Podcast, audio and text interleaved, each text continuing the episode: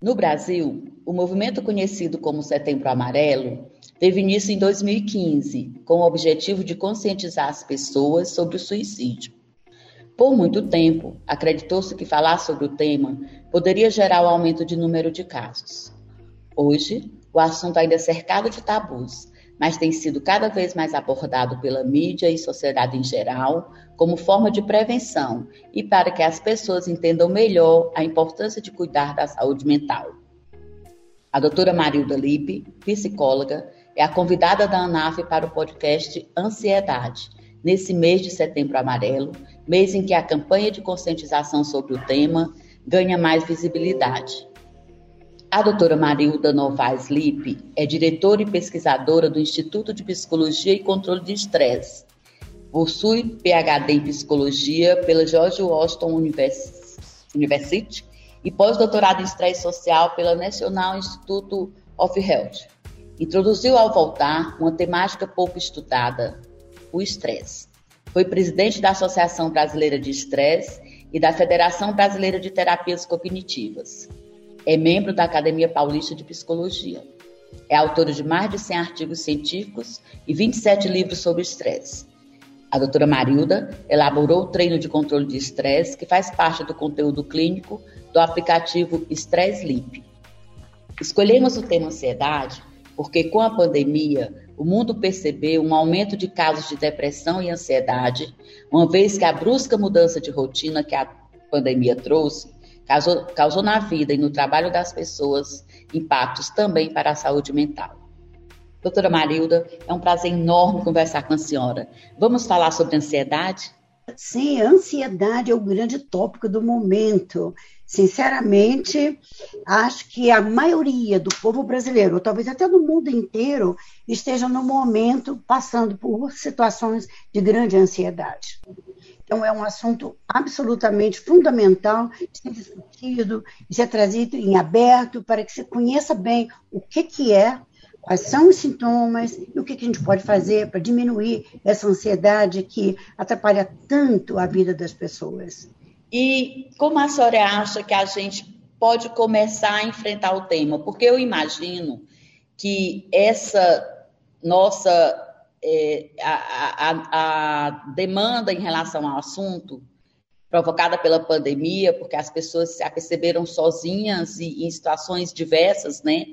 E, e as dificuldades também de pedir ajuda, porque os escritórios, de, os consultórios de psicologia também não estavam preparados para o estresse causado pela própria pandemia em si, né? Depois é que foram se adaptando e começaram as consultas virtuais e as pessoas começaram a, a também a, a, contar um pouco o que era que estavam passando. Mas vamos, eu gostaria de falar do início, porque, na verdade, a senhora trata de estresse há muitos anos. Foi a senhora que trouxe o tema para o Brasil.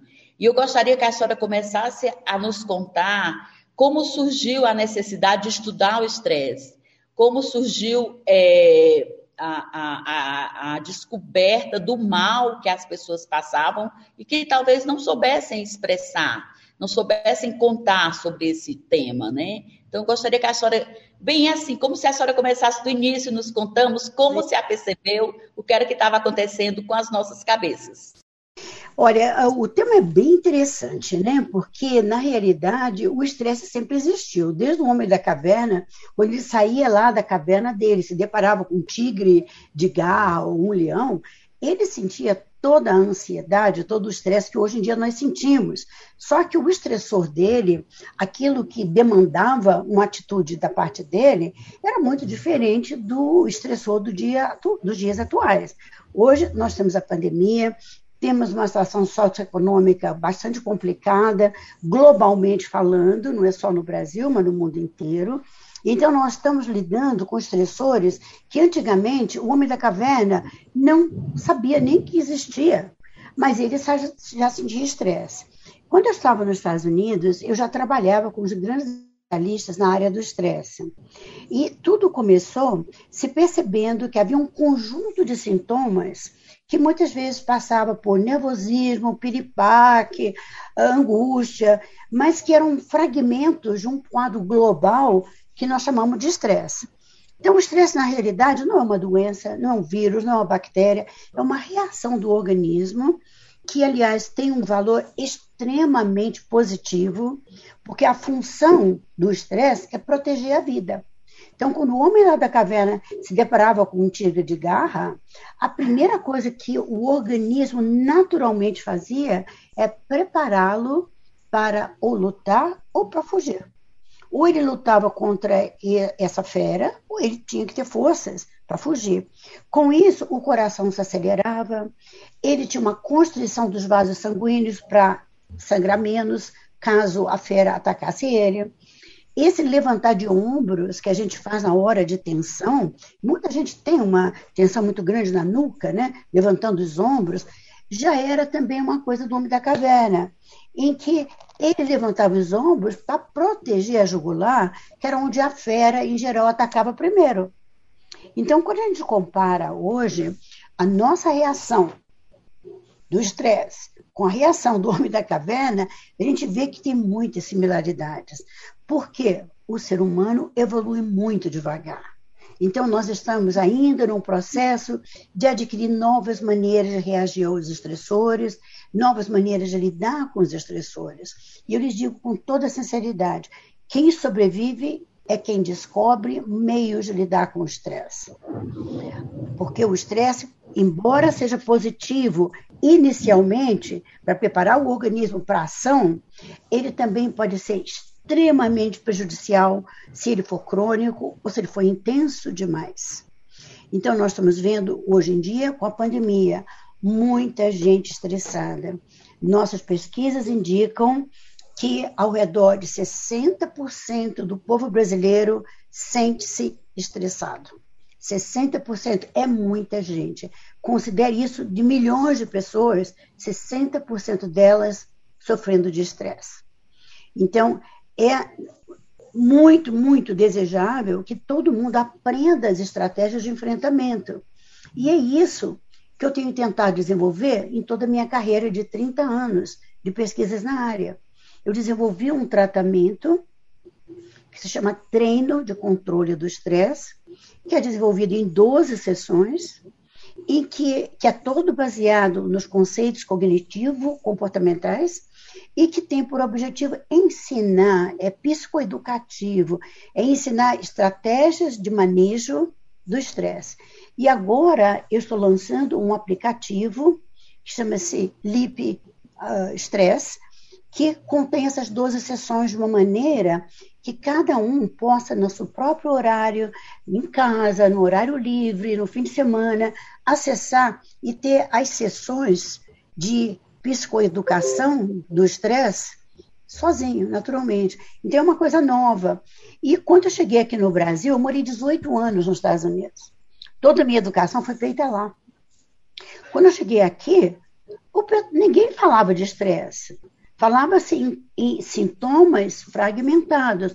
Era dores de cabeça, enxaqueca, era dores de estômago, era úlcera nervosa, mas não tinha assim, um quadro explicativo, um quadro conciso dessa sintomatologia tão complexa que é o estresse. Então, o que eu fiz foi, na verdade, a passar a divulgar o que, que é estresse. Aí eu fiz muitas pesquisas, tinha um laboratório por 20 anos, onde a gente pesquisava os efeitos do estresse. E aí a gente descobriu algo fascinante. O estresse é uma reação conjunta da mente e do corpo. Inacreditável a união que o corpo e a mente têm nesse momento de estresse. Ninguém tem estresse só na mente, ninguém tem estresse só no corpo. Se você está tensa, se você sente os ombros levantados, tensão na nuca, tensão em toda a sua musculatura, às vezes até nos maxilares, pode ter certeza, sua mente está tensa, você está estressada globalmente. É tudo. Então, o tratamento do estresse não pode ser só no físico, não pode ser só na mente.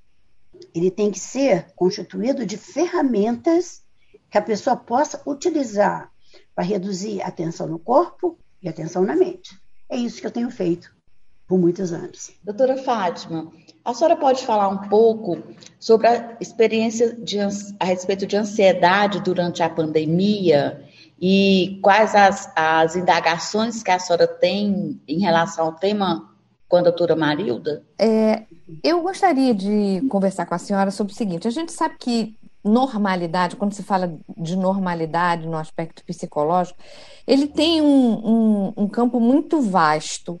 O que, que seria um, uma ansiedade normal?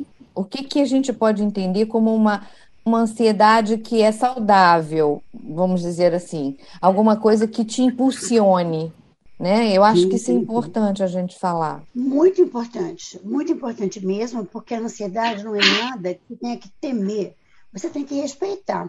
ansiedade é uma reação absolutamente, totalmente normal do organismo. Na verdade, visa proteger você, porque se você tem ansiedade frente a algo que amedronte e que seja realmente um perigo, a ansiedade vai alertar você para que você tome cuidado ao enfrentar aquele desafio. Então, nós não temos que temer a ansiedade, nós temos que saber lidar com a ansiedade e saber também quando ela está passando do limite saudável. Então, a sua pergunta foi maravilhosa. Ela é muito pertinente. Qual o nível saudável de ansiedade? Todos nós, Fátima, todos nós, independentemente da sua classe social, classe educacional, sexo, todos nós temos um pouco de ansiedade, a não ser que você seja um sociopata. O sociopata não tem ansiedade e não é uma coisa desejável, porque nada o afeta. Ele não tem emoção, então ele não sofre com ansiedade. Mas todos nós temos ansiedade. Agora, qual o limite? É normal antes de uma prova, é normal antes de uma entrevista, é normal antes de uma polêmica ou numa discussão, você sentir um coração um pouco mais acelerado, às vezes as mãos suadas, às vezes também aquela sensação de estar tá de alerta, isso é normal. E aí, como é que a gente sabe o que é normal e o que não é? Veja bem, se você pega uma corrida na montanha russa, pega naquela do Disney, aquela montanha russa que, nossa, é incrível, ela tem aquela queda extraordinária. Quando você sai dessa montanha russa, você tem palpitação, mãos geladas e suadas, ombros levantados, são as reações normais da ansiedade. Só que não dura muito. Essa reação passa daqui a pouco. E agora, se você tem ansiedade cronicamente, está constantemente no estado de alerta, no estado de será que alguma coisa ruim vai me acontecer? Se você está cronicamente assim, a sua ansiedade está demais. Agora, se você tem ansiedade, palpitação, ah, um pouco de medo, ah, assim, expectativa frente a um desafio, é normal. Então, nós temos que ver uma curva da ansiedade. Tá? Cronicamente, a ansiedade só te faz mal. Mas se for uma coisa momentânea, ao enfrentar um desafio, é normal, até desejável, porque faz você concentrar naquilo que está acontecendo. Então, vale a pena, às vezes, a gente ter um pouquinho de ansiedade. Por exemplo, o vestibulando. Se ele vai fazer o vestibular e ele toma um calmante, é a pior coisa que ele pode fazer, porque ele elimina completamente a ansiedade e, ao eliminá-la, ele perde um pouco da motivação. Ele não fica tão alerta, ele não fica tão voltado para aquela prova. Então, ele não deve tomar uma medicação antes de uma, um vestibular. A mesma coisa com o advogado que vai apresentar um caso, que vai defender um cliente. Se ele toma um calmante, ele está calmo demais, ele não vai ser muito competente, porque ele vai ficar relaxado demais. Nós não podemos ficar relaxados demais em momentos de desafio. Você tem que estar de alerta para enfrentar aquilo que a vida está trazendo para você. Agora, a, a ansiedade a, pode te ajudar, então, ser uma amiga, ou ela pode ser uma inimiga, se ela passar do ponto. É basicamente isso, Fátima. Eu queria também saber uma outra coisa. É, qual é a diferença, ou se a gente pode estabelecer uma diferença entre preocupação e ansiedade? Sim, sim, sim, bem interessante isso aí. A, a, preocupação é uma coisa mental, ela gera ansiedade, tá? Então, se você preocupa, você tem um pensamento antes daquilo acontecer, é uma preocupação. E a preocupação, na maioria das vezes, Fátima, é uma coisa fascinante. na grande maioria das vezes, as preocupações que o ser humano tem não se concretizam. Então, a maioria das vezes, as pessoas se preocupam com coisas que nunca acontecem. Interessante, hein? Muito interessante. Pois é, então a gente tem que analisar bem o que está acontecendo. Vamos dizer que você se preocupe ah, com uma determinada situação. É importante perguntar para si própria qual é a probabilidade de que isso que está na minha cabeça, que está rodando na minha preocupação, qual é a probabilidade real disso acontecer. Né? Então, se você questiona em termos de probabilidade, muitas vezes você descobre que a probabilidade é pequena. Então, não compensa você estar se preocupando. E há técnicas psicológicas para você parar de preocupar, para parar o pensamento, entende? Por isso que é importante a pessoa que sofre de preocupação contínua, sabe aquela preocupação que martela o cérebro da pessoa continuamente, é importante fazer uma terapia. E não é uma terapia a longo prazo, é uma terapia, às vezes, pontual, uma terapia que vai direto ajudar a pessoa a se instrumentar para lidar com a vida é, veja só, o que, é que a pandemia fez com a gente? Ela criou um nível de ansiedade que a gente também não conhecia. Que, por exemplo, eu fiquei com medo de contrair Covid, certo? Era uma preocupação natural. Esse medo se estendia à minha família, aos meus amigos. Ele passou a fazer parte da minha vida. Na verdade, ele não deixou ainda de fazer parte da minha vida, porque a pandemia não acabou até que ponto esse tipo de ansiedade pode ser maléfico na vida da gente, porque é uma ansiedade real, é uma ansiedade que a pandemia nos trouxe, uma realidade que ela trouxe para nossas vidas, a qual a gente não estava preparado.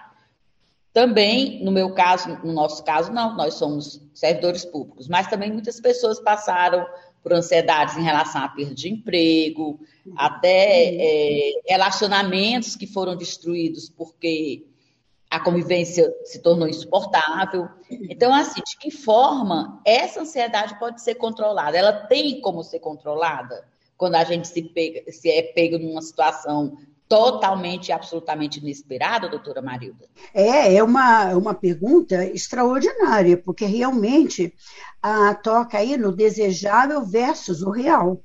O desejável seria que as pessoas não tivessem tanta ansiedade, não se preocupassem tanto e fossem deixando as coisas acontecerem. Mas, sinceramente, o ser humano não é tão frio, tão assim intocável que a vida passe, nos barre nele e não deixe alguma marca. Nós somos seres humanos sensíveis, nós passamos por dificuldades, nós temos pensamentos, preocupações com os entes queridos, com a nossa vida, com o nosso dinheiro, com a nossa carreira.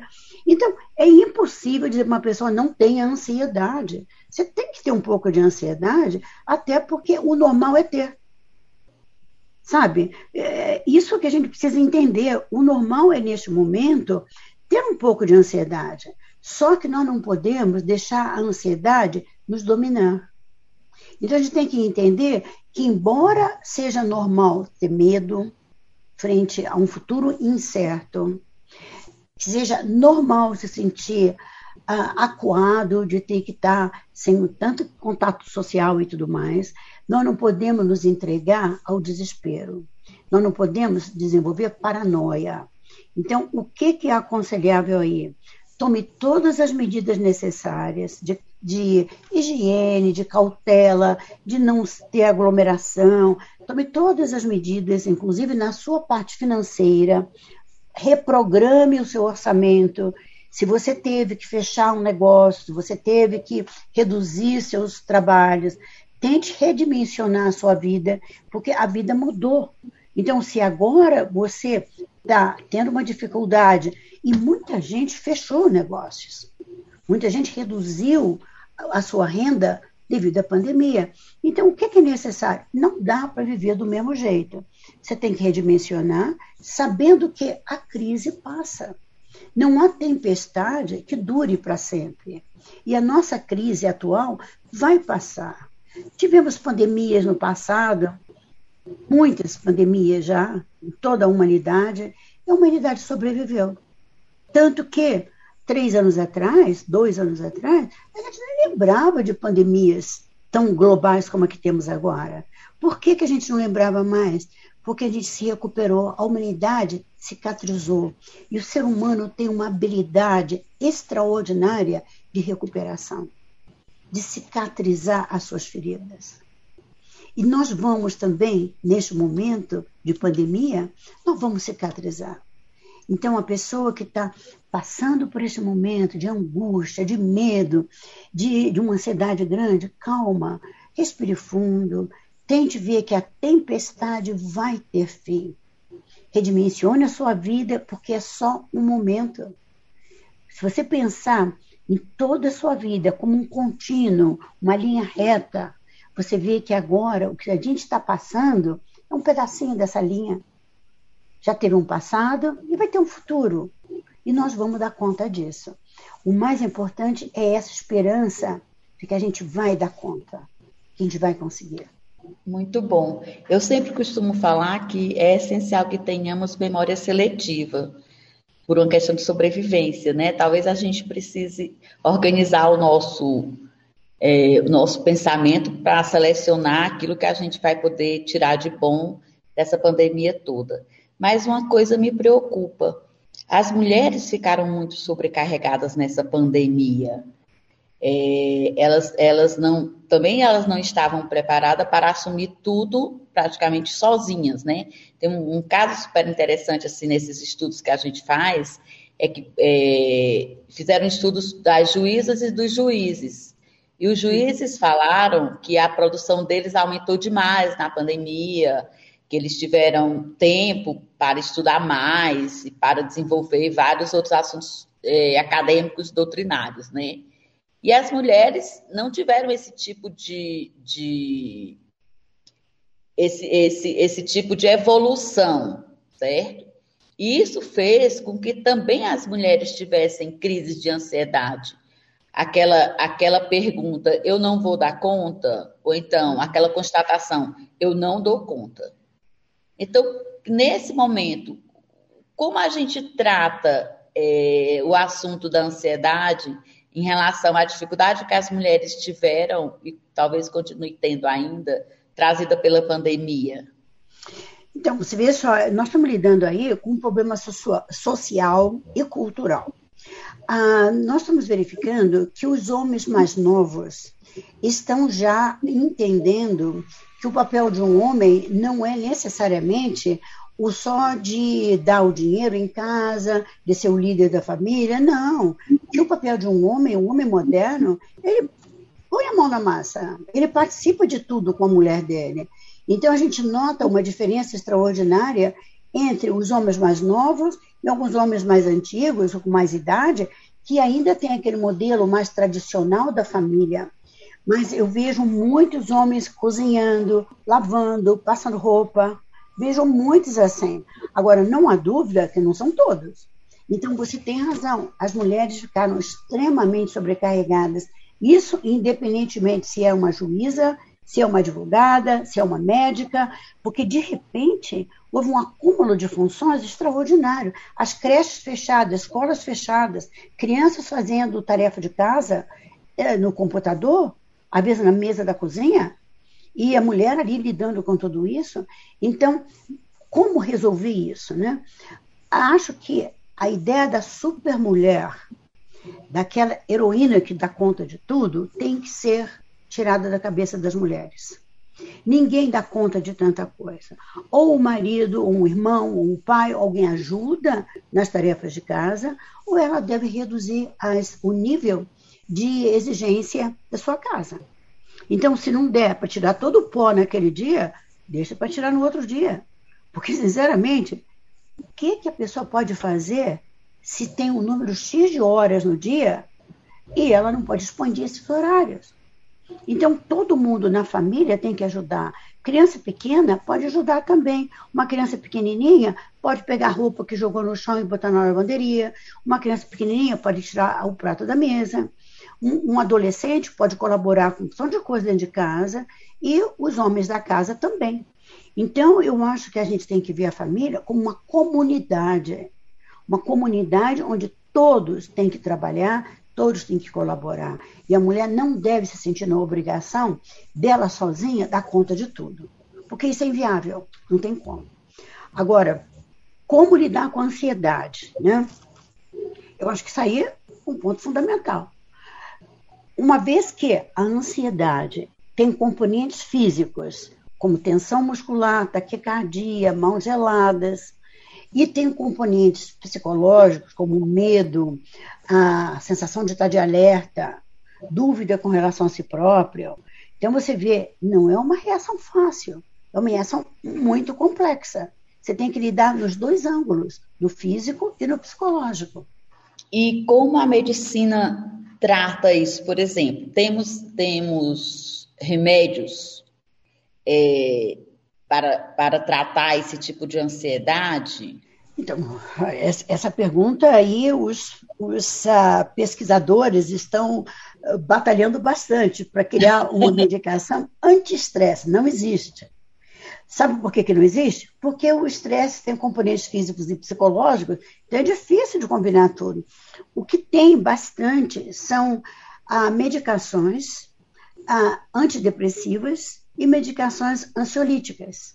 Né? Então, medicações que diminuem a depressão, diminuem a ansiedade, mas o estresse não tem medicação que cure.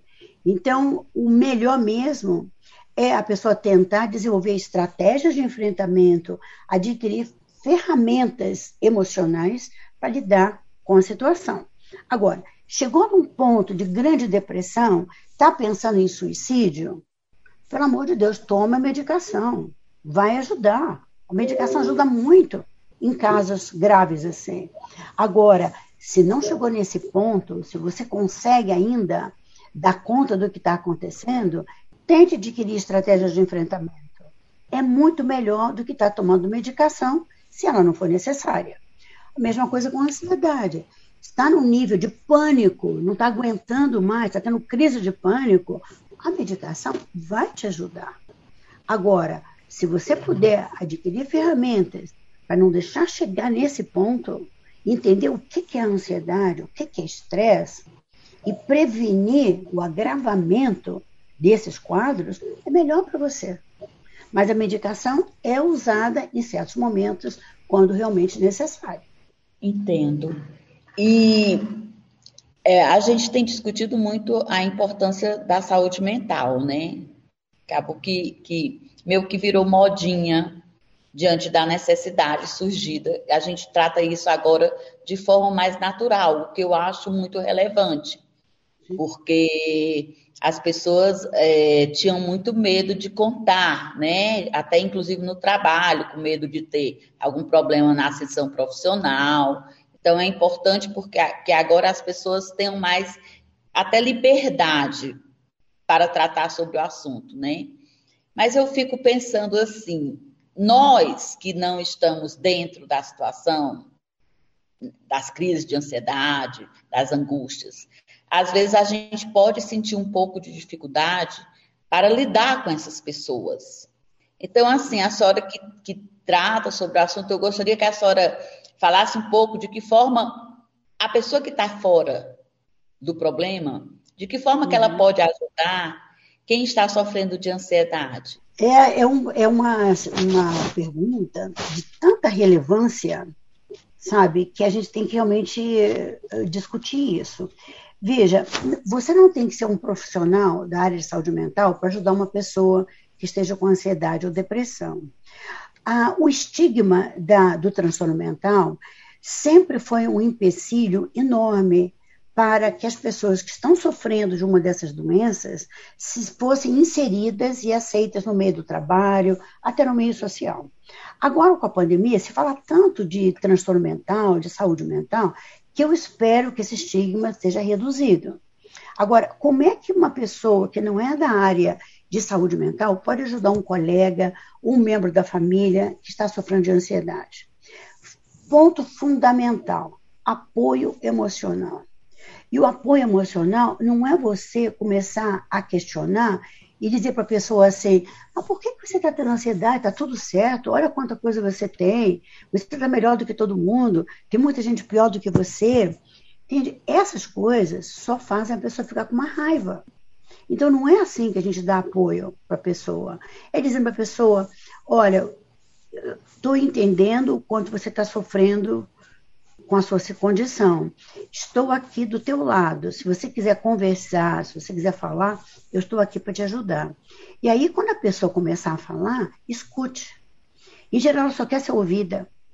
Tá? Você não tem que dar opinião sobre o assunto. Escute, aí pergunte: tem algo que eu possa fazer para ajudar?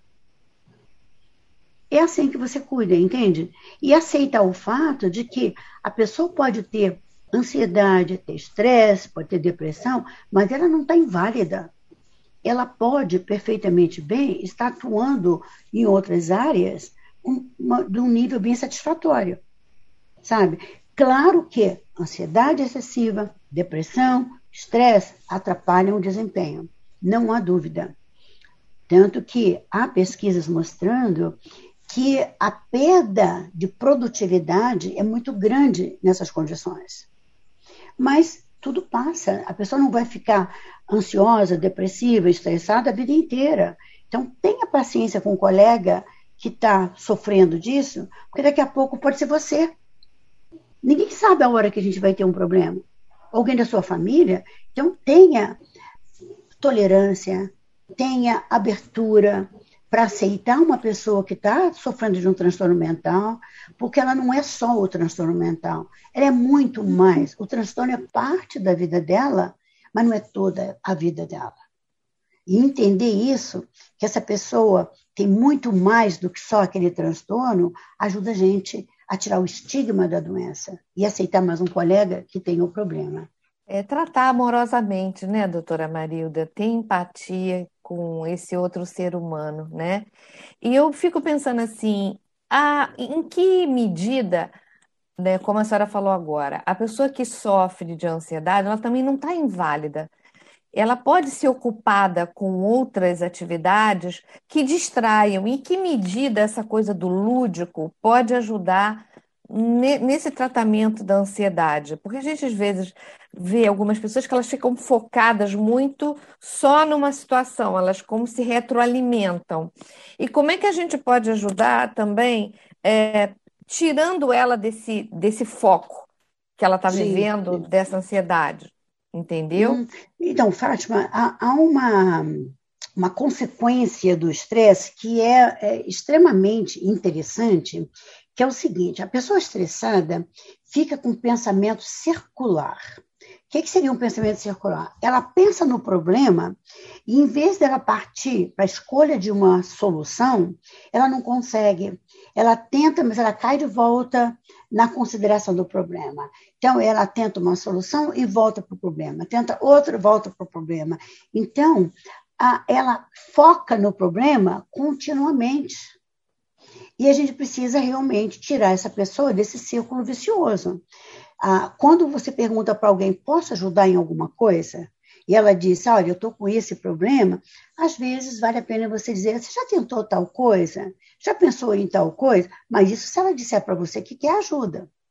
Se ela não disser, não adianta você dar uma solução, porque ela não vai aceitar.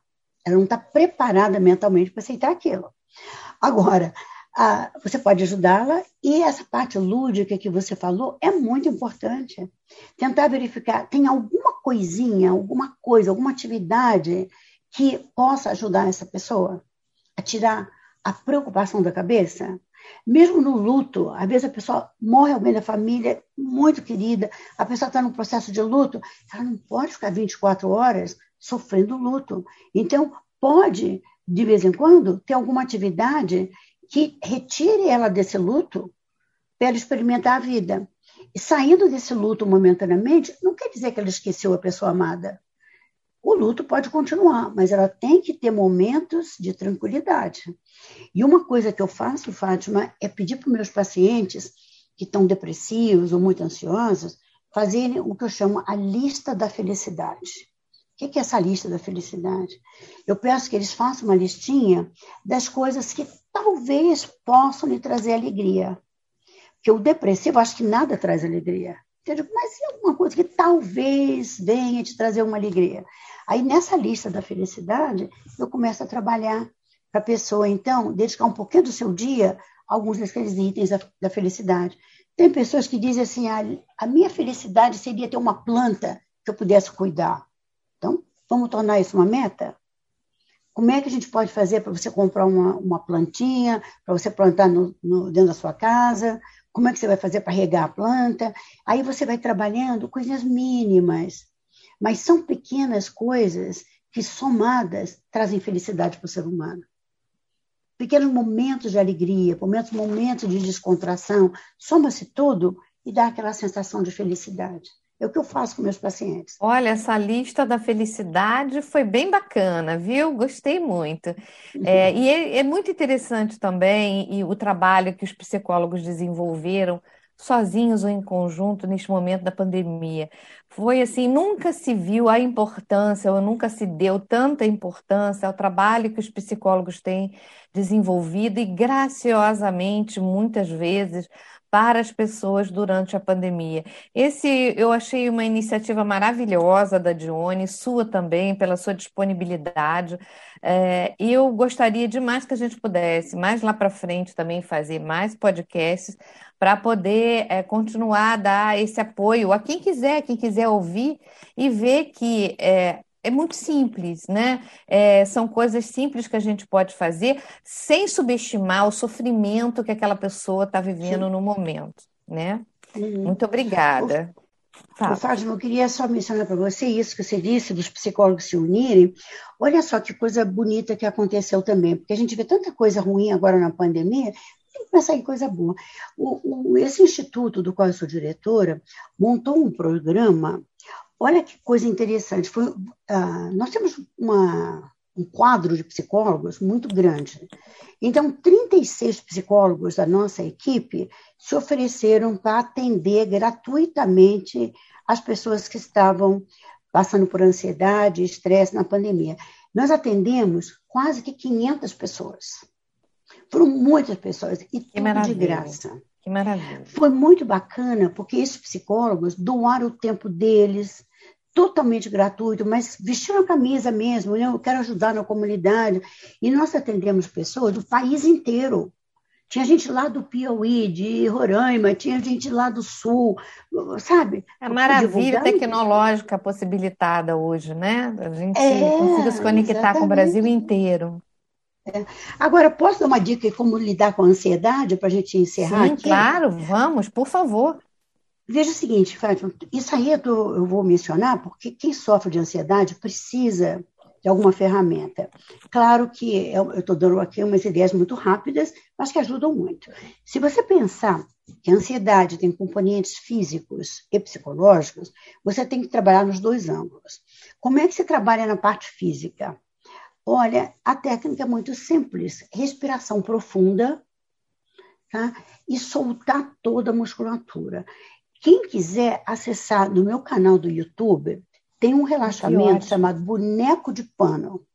Esse relaxamento boneco de pano é muito simples, leva três Qual é o seu canal? Fala para nós aqui como é que é o é nome do canal. Marilda Lipe. Só Marilda isso, né? Lipe é o meu nome, só isso. Né? Tem, então, tem lá o exercício do boneco de pano, que é a respiração profunda e soltar toda a musculatura. Então, essa parte é do físico. Agora, qual é a parte mental? A parte mental é a gente reinterpretar a situação estressante, tentar ver existe alguma probabilidade de alguma coisa boa acontecer? O que, que poderia de bom estar acontecendo? Será que eu poderia parar de pensar nisso e deixar o tempo rolar? Então, então a pessoa tem que trabalhar a mente e trabalhar o corpo. Essa seria a minha dica para o controle emergencial da ansiedade. Doutora Marilda, muito obrigada. Essa dica é muito importante. É, eu acho que a gente precisa é, ter mecanismo para poder reagir em relação às crises de ansiedade, provocadas mais recentemente pela pandemia. E mais importante que eu achei é a listinha da felicidade. A listinha da felicidade, eu acho que deve acompanhar todos nós, independente de crise de ansiedade ou não. Porque a listinha de ansiedade são os nossos objetivos especiais. Então, eu conclamo os colegas para cada um criar a sua própria lista e, a partir daí, buscar caminhos felizes, que é o que importa e o que é interessante para nossas vidas. Eu agradeço demais a senhora Vou seguir o seu canal no YouTube e com certeza vou aprender muito nele. Muito obrigada. Muito obrigada pela oportunidade. Foi um grande prazer estar com vocês duas aqui e espero que o povo realmente se conscientize de que não há que se temer a ansiedade, mas nós temos que controlá-la. Muito, Muito obrigada, obrigada, então, pela obrigada. oportunidade de participar com vocês. Excelente. Obrigada. Muito obrigada.